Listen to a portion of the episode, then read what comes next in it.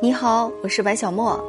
今天呢，我们要分享的话题是四大徽班，具体指哪四个戏班子？他们为什么会到北京？中国的国粹京剧是在徽调和汉戏的基础上形成的。北京呢，算是京剧的摇篮。其中最早进到京城来的是徽班中的三庆班。据说啊，清朝的统治者都很喜爱戏曲。地方呢，也经常借各种的庆典之由向皇帝献媚。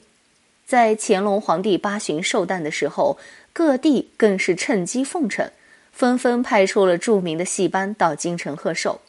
而其中的一支队伍就是三庆班，他们以唱二黄声调为主，又兼具昆曲、吹腔、梆子的戏风，因形式多样、曲调优美、贴近生活，博得了赏识。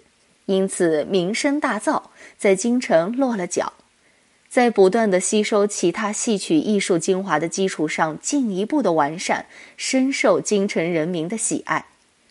因三庆班发迹的还有四喜、启秀、倪翠、春台等安徽戏班，一时之间啊，融合了多种戏曲风格的徽戏，成了京城戏曲的主流。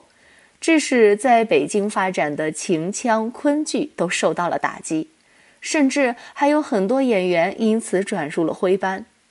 渐渐的，京城的徽班开始合并，最终形成了实力强大的四大徽班，分别是三庆班、四喜班、和春班和春台班。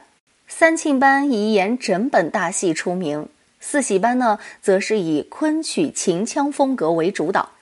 和春班以武戏吸引观众眼球，春台班则是突出孩童戏曲的特点。